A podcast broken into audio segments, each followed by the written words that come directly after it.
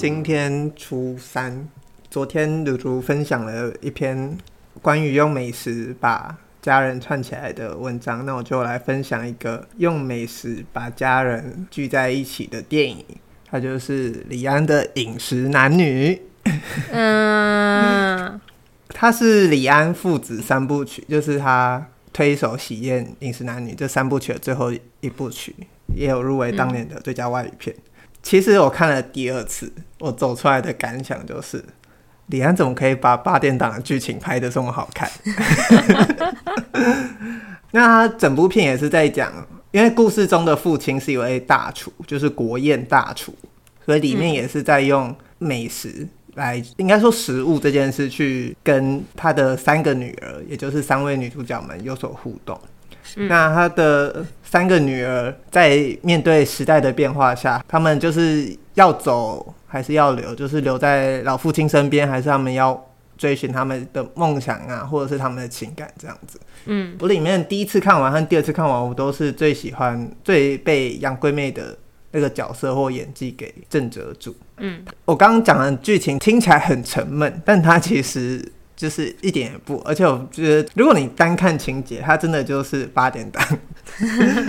而且会有，我不知道鲁鲁有没有看过，但是呃，那个中间的剧情转折，我觉得他厉害的地方就是他把人物的逻辑和他的背景跟前因后果都交代清楚。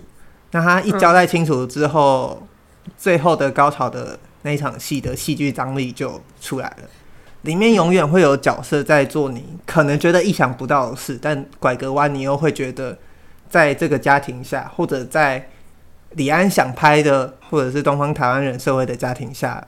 或者你要大一点，就是华人社会的家庭下，是合情合理的。嗯，我那时候看到有人这样子形容他 YouTube 底下预告片的留言，就说：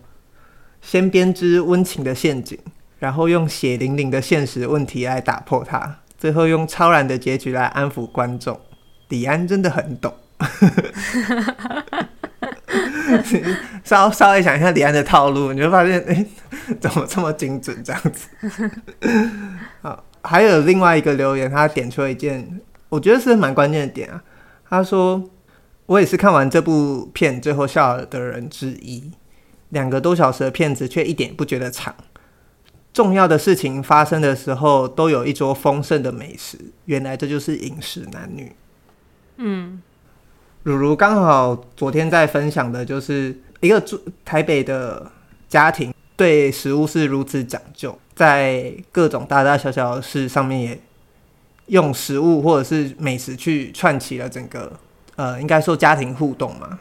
就是我们很喜欢约大家吃饭，除了吃饭有它的好处以外。就是除了吃美食这件事以外，吃饭好像是一个对大家来说很自然的互动，嗯，或者是一个场域跟聊天场所。对，我记得就是《康熙来了》这个节目最后要收的时候，他们有一集就是请各个来宾推荐美食来送别康熙。然后那时候我忘了，好像是胡天岚吧，一个就是美食评论家，他就有说：“你看我们说点心嘛，就是。”大大小小的点心，就是各个种种的一点点心意来送给大家。就是他那时候在最后下结尾的时候就这样结，嗯，那我就觉得其实很有趣。那它是一个很特殊的文化。然后《饮食男女》这部片也是从头到尾会用很多食物去包装，或者是去展现出家庭的互动，但里面也有冲突，也有旧时代跟新时代的拉扯。那它也很有趣，而且不会感到单调。李安拍的片嘛，然后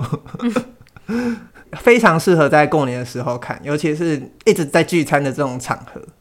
你会非常的有感受。一直在跟家人面对面的这种场合，你也会非常的有体悟。那他最后，李安给了我们一个超然的结局，这个结局我觉得非常棒，也非常有趣。我觉得我第一次在看的时候完全没想到会这样走，但第二次看的在看的时候完全可以觉得啊，对，这是他们的选择。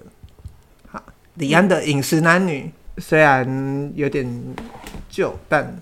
也不能说旧啊。我觉得现在看也是不过时。好，李安的《饮食男女》推荐给大家。好。